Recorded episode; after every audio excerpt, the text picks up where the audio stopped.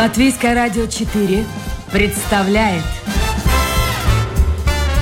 Александр Алексеев авторской программе Александр Студия.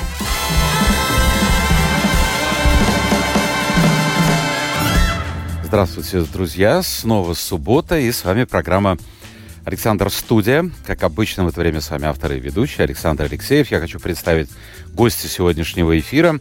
Борис Равдин, историк культуры, член правления Латвийского общества русской культуры. Борис, доброе утро. Доброе утро. Ну, во-первых, э, спасибо, что вы пришли. Э, я немножко, вот буквально в нескольких словах вас представлю слушателям и начнем разговор. Итак, э, Борис Равдин, Научные интересы моего гостя – это история культуры, литературы и вообще общества, начиная от пушкинской декабристской эпохи до падения Советского Союза. А, преподавал, выступал с лекциями в Соединенных Штатах Америки, Англии, Германии, Австрии, Эстонии, Литве, Польше, Финляндии и Японии. Что вас в Японию-то занесло?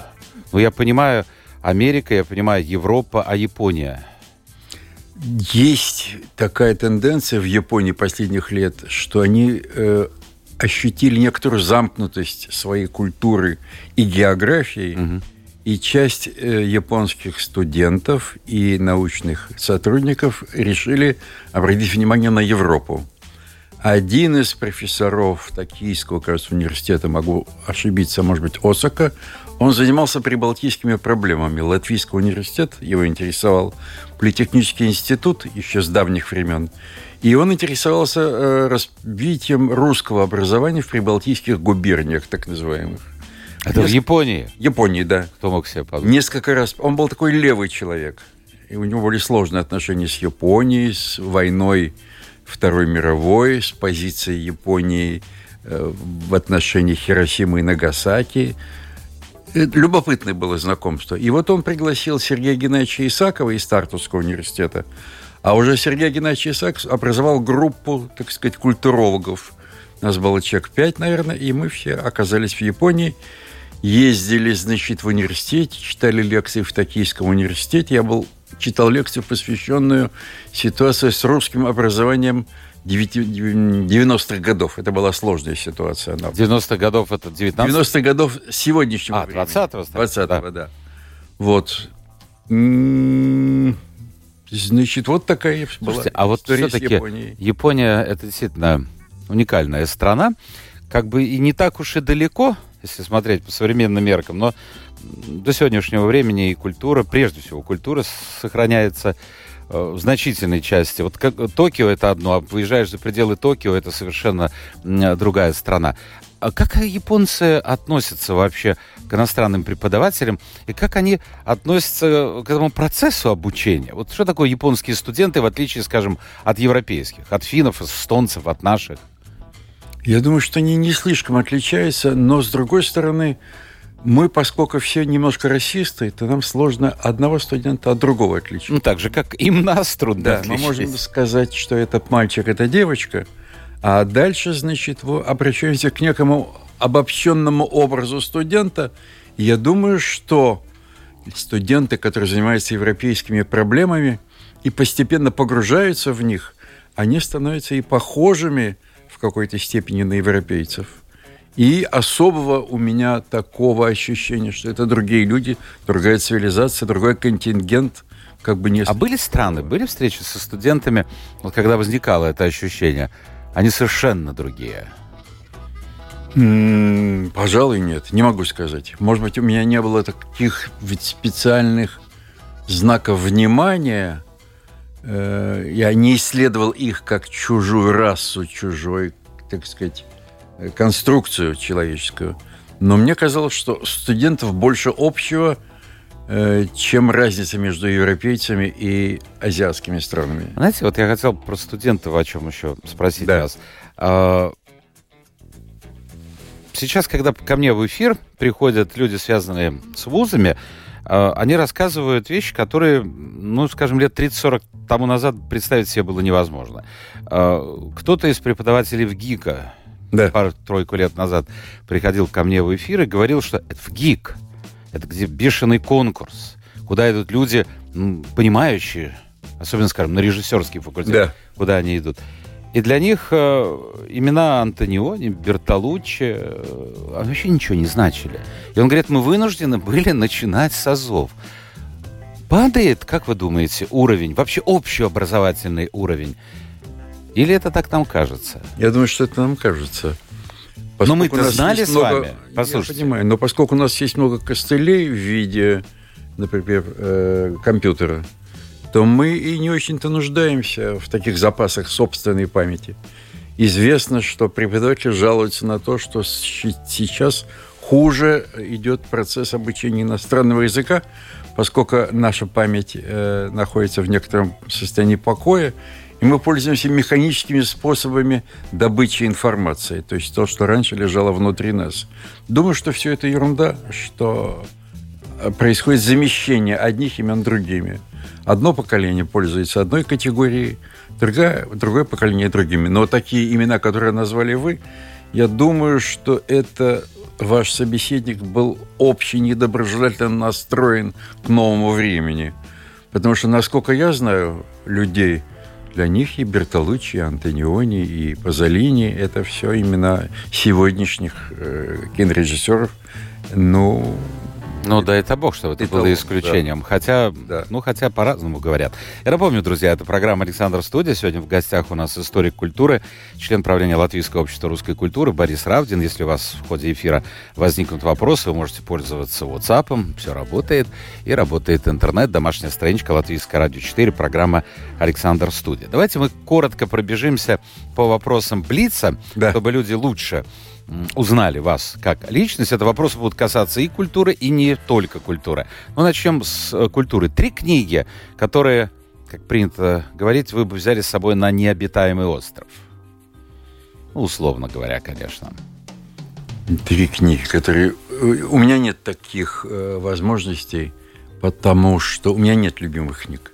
Как так? Вот ну, писатели, скажем, хотя бы. Ну, если Расширим круг. расширить, да. Но, наверное, я взял бы, если говорить о русских писателях, то Антон Павловича Чехова.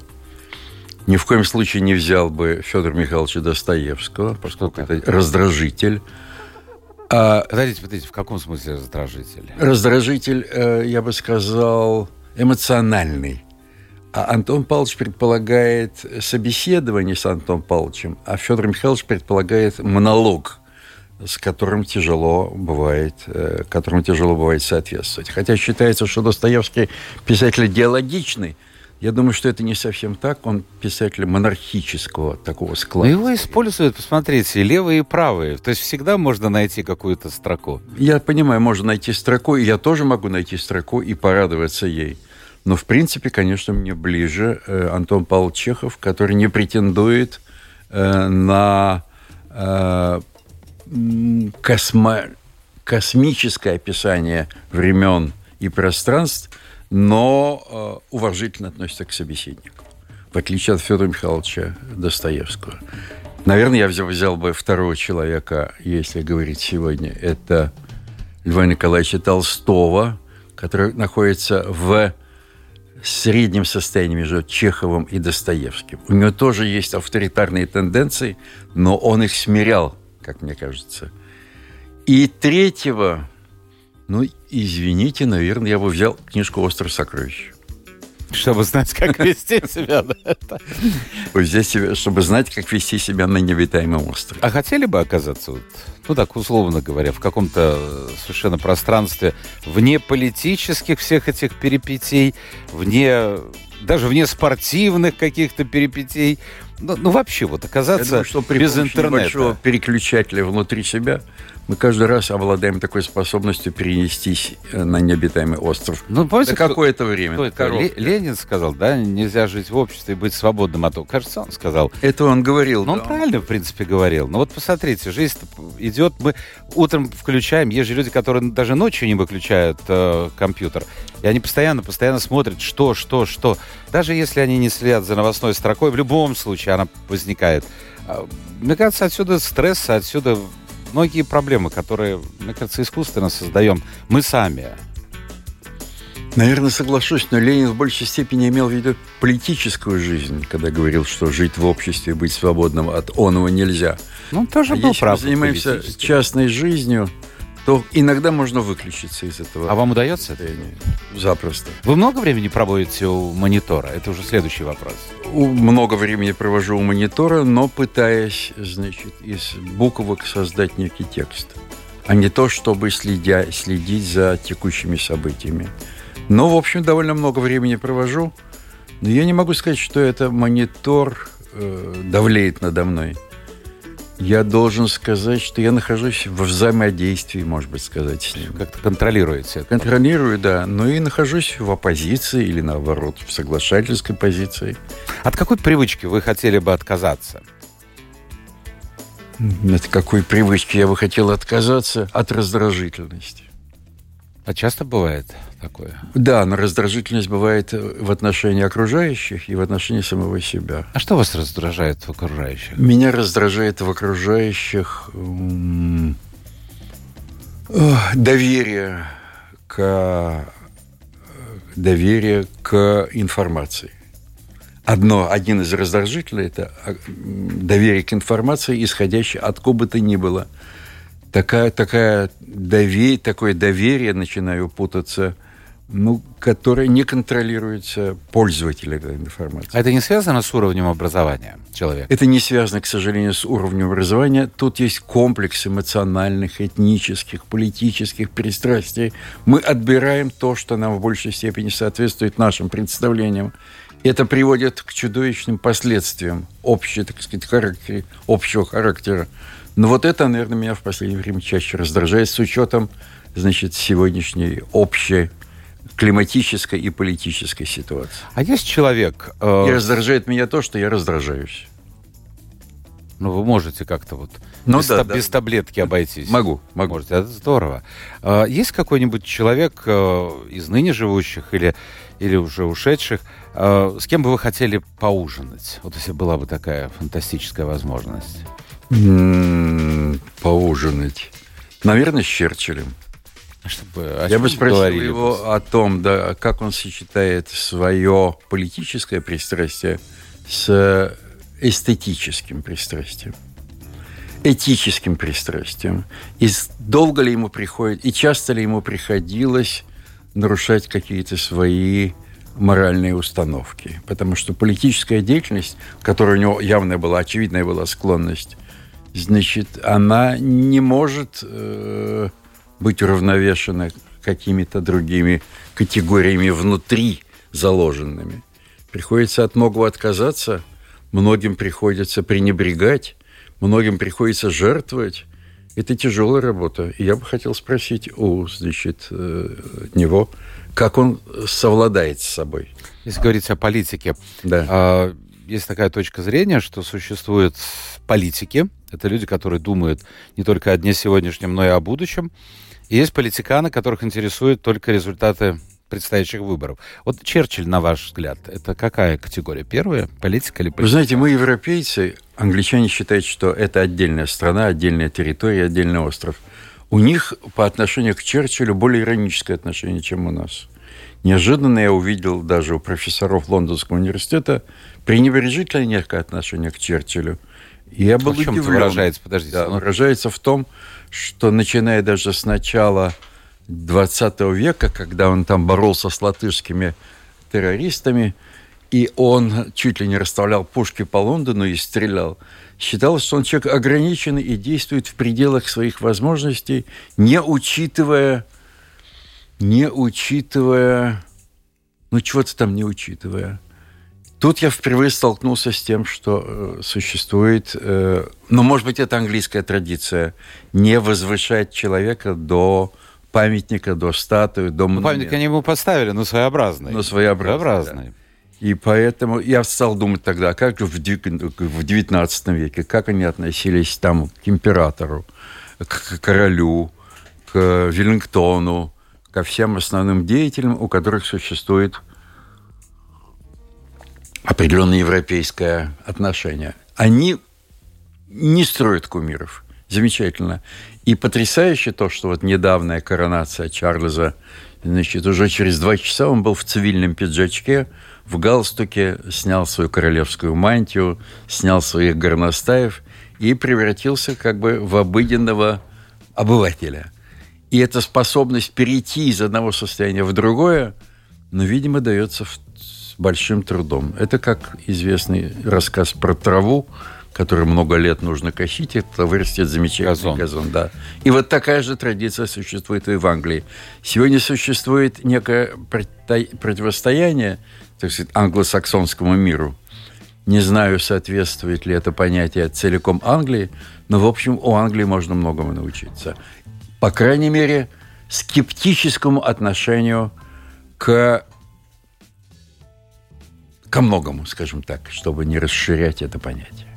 Хорошо, еще пару вопросов, и перейдем к основной части разговора. Да. Есть город э, в мире или страна, в которой, кроме Латвии, вы хотели бы жить? и могли бы жить? Я думаю, что я смог бы жить всюду. И поэтому... Как ностальгия меня... какая-то? Нет, нет, думаю, что нет. И поэтому, как нет у меня особых предпочтений в области имен литературных, так и не было особых предпочтений в области стран. Было бы интересно, любопытно. У меня опыта такого длительного не было. Ну, я не знаю, там, наездами в Англию я там жил года полтора, может быть, два. Но я не ощущал себя чужим в этой среде – Э, в Италии, в Америке, в Японии. Это мимолетные присутствия, но не было ощущения чужести, потому что, несмотря на различия в культурах, есть общие точки соприкосновения, которые позволяют мне предположить, что я тут не совсем чужой. Тем более, что у меня есть ощущение, что скоро я перейду в более привычную ситуацию. А вот представьте себе, что вам, вам сейчас за 80, да? Да. А представьте себе, что вам, ну, не знаю, 25 лет. Да. Могли бы вы и уехали бы вы, э, что называется, на совсем из Латвии? Вот как многие сделали. Я бы это сделал, может быть, но без э, страданий, без чувства э, ностальгического, без э, А может быть, вот вы говорили максимум полтора года, а вот проживи вы там 3-4 года, может, появилось это чувство? ностальгия? Не думаю, потому что у нас есть другие точки отсчета, более какие-то величественные, чем пространственный переход из одной точки в другую. Ну и последний вопрос, может быть, наивный, но, но учитывая то, что вот я смотрю, люди э, пишут, контактируем мы э, со слушателями, и оказывается... Нет, ну я знал, что есть люди, которые не ходят в театр, не ходят да. на концерты, но когда мне назвали цифру, что где-то там 5-7% только ходят в театр на концерты. Да. Я был вообще в шоке. Как вы думаете, зачем вообще нужна культура или, так скажем, более узко искусство? Вообще зачем это нужно? Ну, живут люди и живут, работают работают.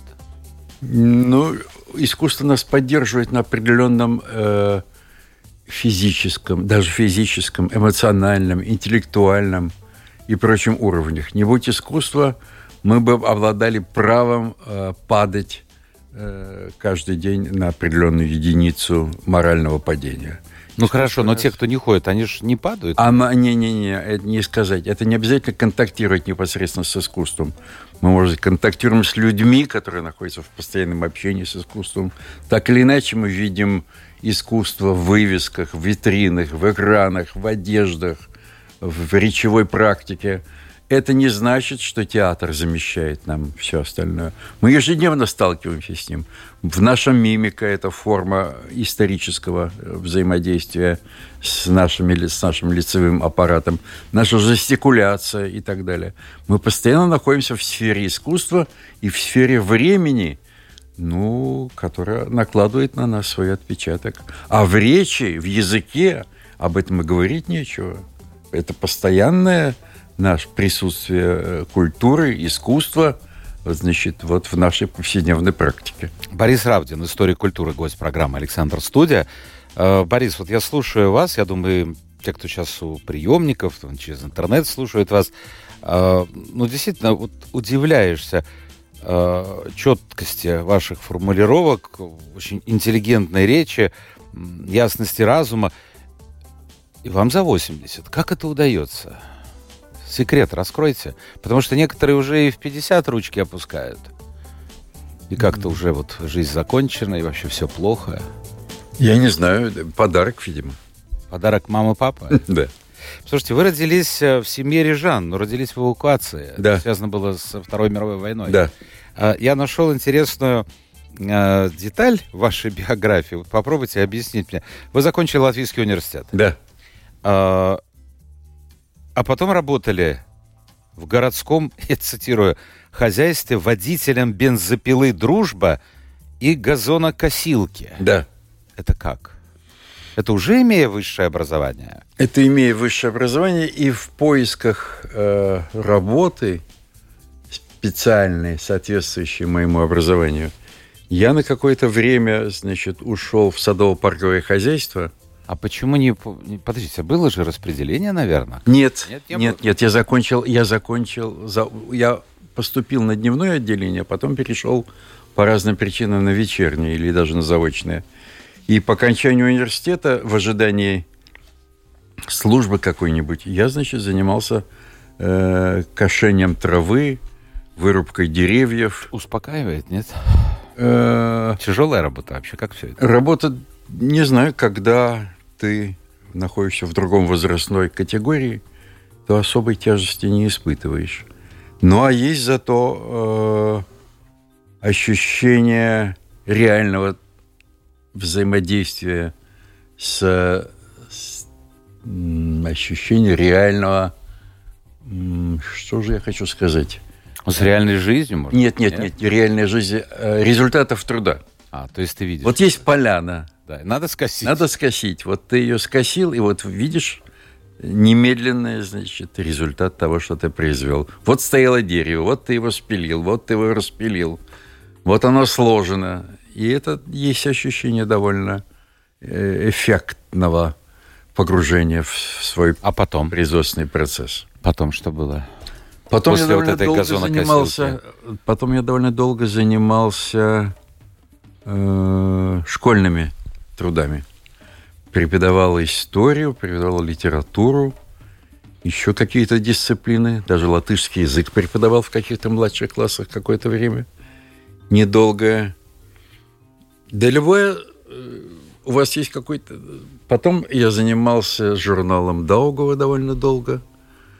Ну, старшее поколение дозвольте. помнит журнал. Это очень популярный был Да. журнал. с Добровенским, и потом еще были у нас редакторы.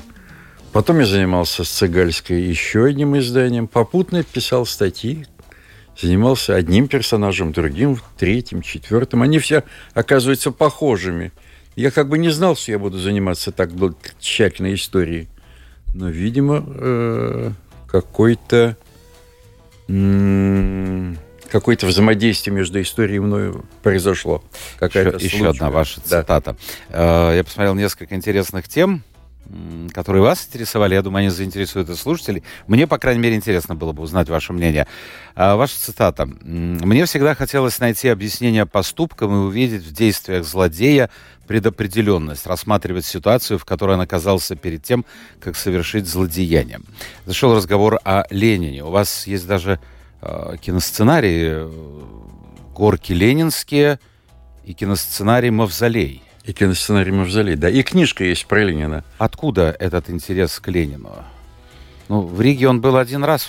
В Риге он был один раз. Я думаю, что первоначальным толчком, может быть, было знакомство с Улдесом Берзиншем. Он был у меня в программе. Он да. был у вас в программе, да. Он какое-то время был дежурным в, на улице Кирова, сейчас Елизаветинская, 16. Где Ленин 18. встречался с латышскими социал-демократами. Да. И вот он говорил о том, что там была кушеточка, и на этой кушеточке, значит, он спал ночью, когда там дежурил. Положено было дежурить. Берзинч. Берзинш, да, поскольку место было такое сакральное, и нужно было его охранять. И вот это сочетание повседневности и истории, видимо, э, каким-то образом стал толчком к моему вниманию к ситуации, а потом уже к персонажу.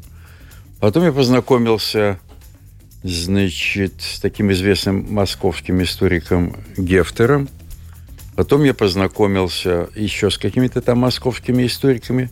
Ну, я уже говорил, что меня интересовал вопрос, значит, вот перехода из одного состояния в другое.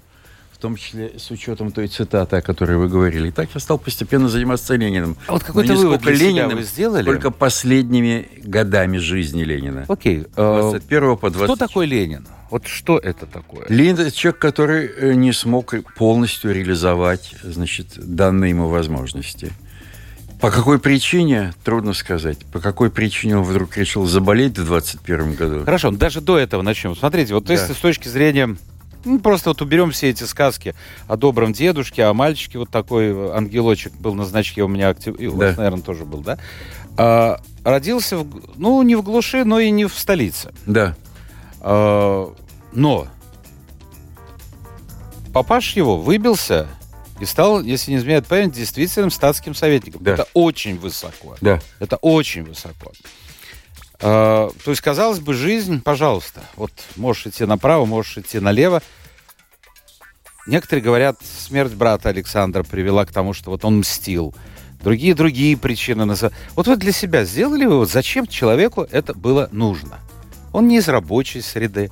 Он-то жизнь рабочего класса явно не знал, потому что жил ну, совершенно в другом, скажем так, районе. Симбирска. Что, что, в чем причина? Истоки, вот на ваш взгляд. Ну, помните известное выражение Пестеля, который спросил, почему же вы решили обратить свое внимание на переустройство России? На что тот сказал, что дух времени заставлял везде умы клокотать. И я думаю, что дух времени заставлял и народническое движение возникнуть, и э, народовольческое. А какой-то момент вместе присутствует? Нет, нет. Думаете, нет? Это, это дело мелкое, и То есть это мы пойдем, мама, другим путем? Думаю, что дух сказка. времени куда более сильное э, движение, нежели месть. Хорошо, последние годы да. человек понял, что что-то не так пошло. Так? Да, он понял, что что-то не так пришло, и это привело его в состояние, видимо, чудовищного эмоционального раздражения.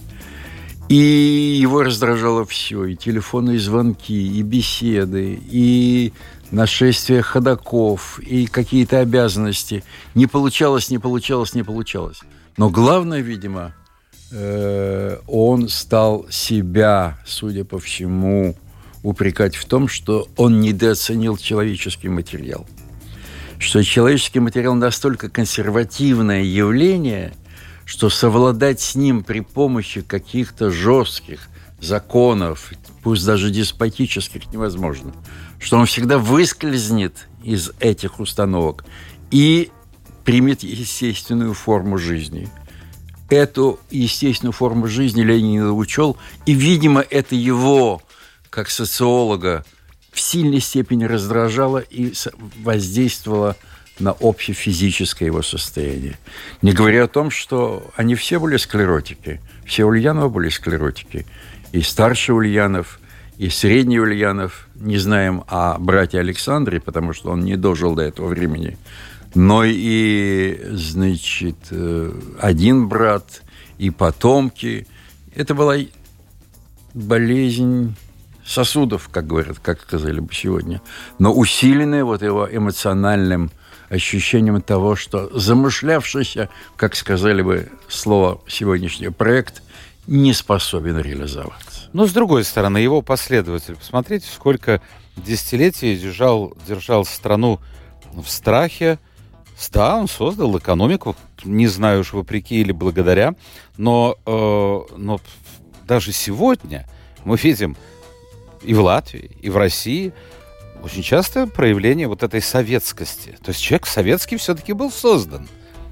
Нет, нравится ну... нам, не нравится. И сегодня какой-то отглеск, это какое-то прямо наваждение, если смотреть на восточного соседа, там все возвращается на круги своя. Я думаю, что это временное явление. И я думаю, что 70 лет это, конечно, не срок.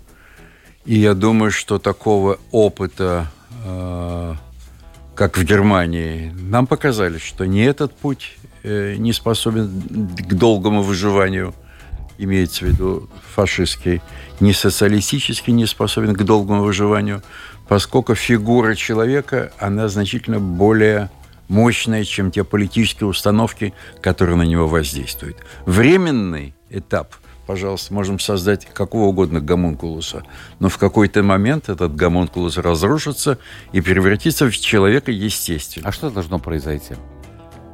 Что должно произойти? Ветер должен подуть. Ну, вот смотрите, возьмем, Солнце должно взойти. возьмем Россию. Время должно пройти. Вот что должно произойти там, в России? Чтобы, наконец, прекратилась эта война, люди, людей не брали бы в армию, на фронт. Я думаю, что Россия... Горбачев новый должен прийти. Как-то вот сложиться должны карты. Вот, вот что должно произойти? Не берусь предсказывать, но уверен в том, что это произойдет. Не сегодня, может быть, не завтра, может быть, послезавтра, потому что сегодняшнее состояние, оно находится под сильным воздействием пропагандистских установок и страха. Страх – замечательный регулятор поведения.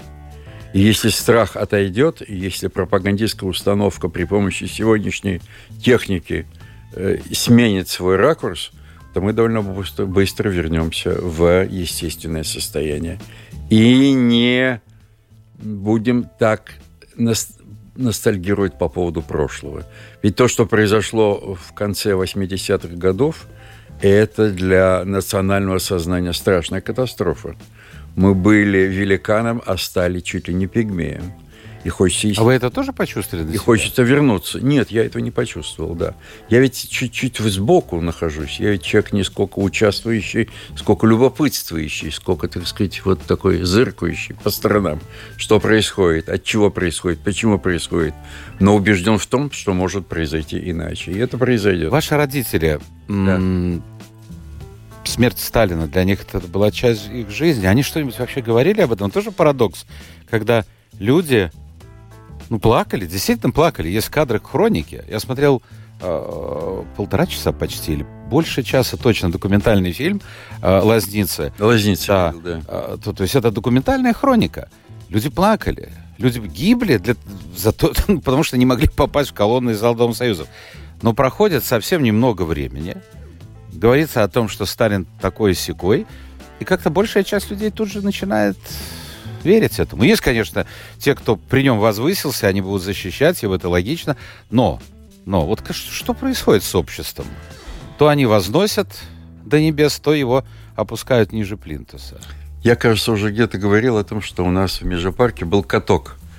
И, значит, вот в марте 53 года э, время от времени э, музыка выключалась, люди, значит, останавливались и передавались бюллетень о состоянии здоровья, Здоровья, да. Сталина. Да. Все молчали. Бюллетень звучал, репродуктор выключался московский, и снова звучала музыка. И снова все танцевали, крутились, пели. Но они что, делали вид, что ли, вы хотите Нет, сказать, нет, при нет. Вот жизни? есть момент, который заставляет нас э, ритуально э, действовать иначе. Когда ритуал завершил свой цикл, мы можем возвращаться в естественное состояние. И я думаю, что состояние страха, в котором пребывает довольно значительная часть общества, оно со временем отойдет. И мы переключимся на другой диапазон. А родители вам вот как э, рассказывали, что рассказывали о смерти Сталина? Эм, Значит, отец относился к этому меланхолично, а мать, как ни странно, я помню этот день 53 года, помню, как у нас в школе, у нас в школе был репродуктор, у нас учился в 23-й школе, как наш директор Иван Тимофеевич Степаненко чуть ли не сквозь спазмы рыдания рассказывал об этом явлении. М, Я был в каком-то там в четвертом классе, и, и не производило на меня это какого-то такого сильного впечатления. Значит, дома разделились. Отец молчаливо воспринимал все, что происходило. У него был приятель, который с радостью сообщил нам это весь утром еще придя. А у мамы, как ни странно, на глазах даже я увидел, значит, вот капли э, влаги. Может быть, я уже тогда был скептиком в четвертом классе. И я, значит, как ее спросил по поводу ее эмоционального состояния. Она мне что-то ответила, но к вечеру как бы все уже э, прекратилось. И мы вернулись уже в обычное состояние. Хотя в нашей семье не было, кажется, э, репрессированных. И особых трагедий по этой части не было. Но отец всегда относился к э, ситуации, которая возникла здесь, в Латвии, после 40 -го года, несколько иронически. Он всегда говорил слово «большевики», «большевики», «большевики». Это все большевики, это все большевики. Он родился в 1900 году в маленьком городке Прейли. И эти космические э, масштабы преобразований, которые замышлялись в 20 веке, для него были несколько чуждыми. И он был человеком семейным, домашним, портновским. И эта жизнь для него была важнее этих космических пропагандистских представлений о прошлом. А что вот взаимоотношения с советской властью? У меня? Да, вот вашей семьи, например. Я ведь социалист, наверное, по своим убеждениям. Ну, сейчас под этим словом можно да. все, что хочешь. И мне эта идея не чужда. Но я понимал, что материал, при помощи которых собираются строить социализм, он не предназначен для этой постройки. Материал человеческий? Вы человеческий, да. А вообще вот человек, э, существует точка зрения, что это последнее дерьмо по сути своей. Но вот эта гадость, это э, вот этот весь все фекалии, скажем так, которые присутствуют в человеке, они сдерживаются церковью, какими-то э, заветами, какими-то наставлениями, уровнем образования, культуры. И человек, ну, как говорится, не выплескивает эту гадость. Но стоит только возникнуть соответствующей ситуации, ну вот налицо то, что было в нацистской Германии, культурнейшая страна. То, что происходит сегодня в России, когда жестокость, садизм выходит на первый план, как бы одобряется государством. Вы согласны с этой точкой зрения? Нет, но это короткие промежутки времени. На них... Но нет, что в человеке это скрыто. В человеке есть все. Все. Да. Есть и благородство, и достоинство, и честь, и мудрость, но есть и подлость, есть и трусость, и так далее. Это такая замечательная комбинация из чего угодно. Можно построить из этого многое, но социальную идеальную установку – христианского типа построить, видимо. А изменить человека можно? Все-таки, смотрите, большевики-то создали, я возвращаюсь к началу разговора, вот этот новый тип советского человека. И сегодня многие люди э, по разным причинам э, говорят, вот как было здорово, вот это ностальгия. Это что, по ностальгия по молодости? Это в какой-то смысле ностальгия по молодости, ностальгия по э, уважению, ностальгия по силе, ностальгия по каким-то другим э, особенностям которые нам милы, но их можно заменить на какие-то другие установки. Так я полагаю. А, я еще хотел бы спросить, у нас да. времени совершенно нет, а, об Эйжене Финке, но я думаю, что в Латвии все знают этого человека. Да. Он похоронен, хотел сказать, в Троекуровском кладбище. На Покровском. На Покровском кладбище, да. А, у, у, у сам, самого заборчика. То есть это такой прорицатель, да. который... Вот знаете, как человек умирает, и потом начинает вспоминать, а, он же там говорил вот так-то.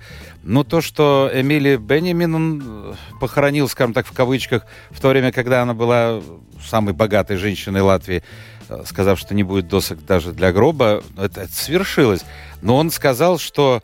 А у вас книга есть о нем? Да. Я почему спрашиваю? А, о том, что, ну, ну, в общем-то, тяжелые времена ждут э, Латвия, но Латвия в конце концов будет свободна, когда э, первые две цифры зеркально будут отражаться в двух последних.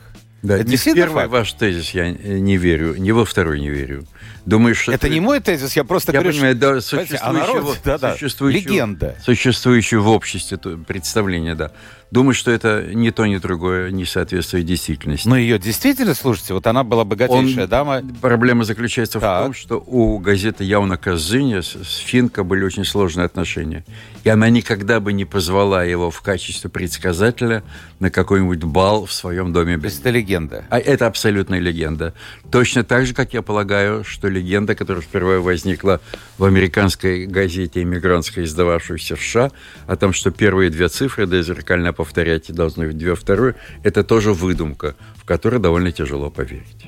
Точно Но такая же нравится, выдумка... Людям нравится верить. Людям нравится, да. да. Точно так же, как выдумка свидетеля о том, что мы видели чуть ли не Финка, который покончил с собой, мы видели Финка, тело, которого расстреляли большевики.